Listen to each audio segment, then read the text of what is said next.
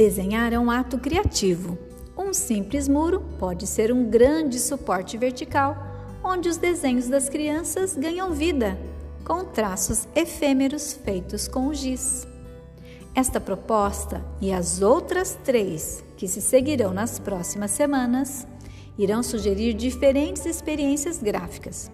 No final, iremos propor a construção de um mobile, explorando passo a passo linhas e preenchimentos nos desenhos da sua criança. Topam? Se a sua resposta for sim, então vamos ao primeiro passo dessa proposta. Peça para a criança escolher o local da casa ou aí nas redondezas, onde tem alguma parede disponível para que ela possa desenhar.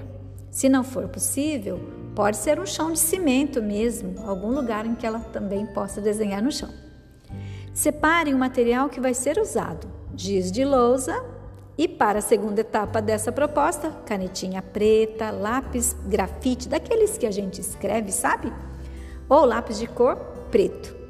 Vamos precisar de 4 a 6 retângulos de papel branco, mais ou menos nas medidas de 15 por 5 centímetros.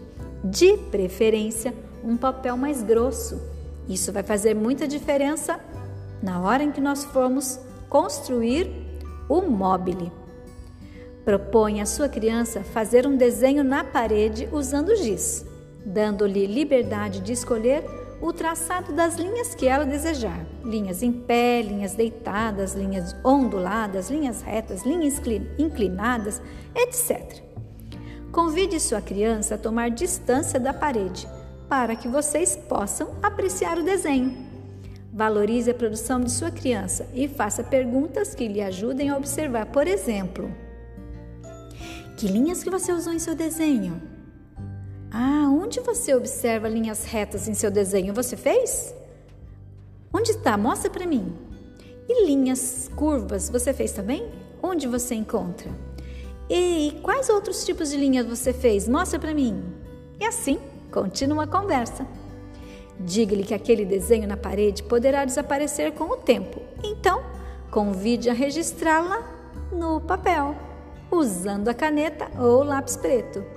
Convide sua criança para observar a parede e copiar o desenho feito, usando linhas grossas ou linhas finas, agora somente em preto e branco. Incentive a criança a preencher todos os retângulos de papel usando as linhas retas, curvas, etc., tal qual o desenho da parede. Peça a criança para escrever seu nome no papel, atrás do desenho, e guardá-lo para que possa dar continuidade na semana seguinte.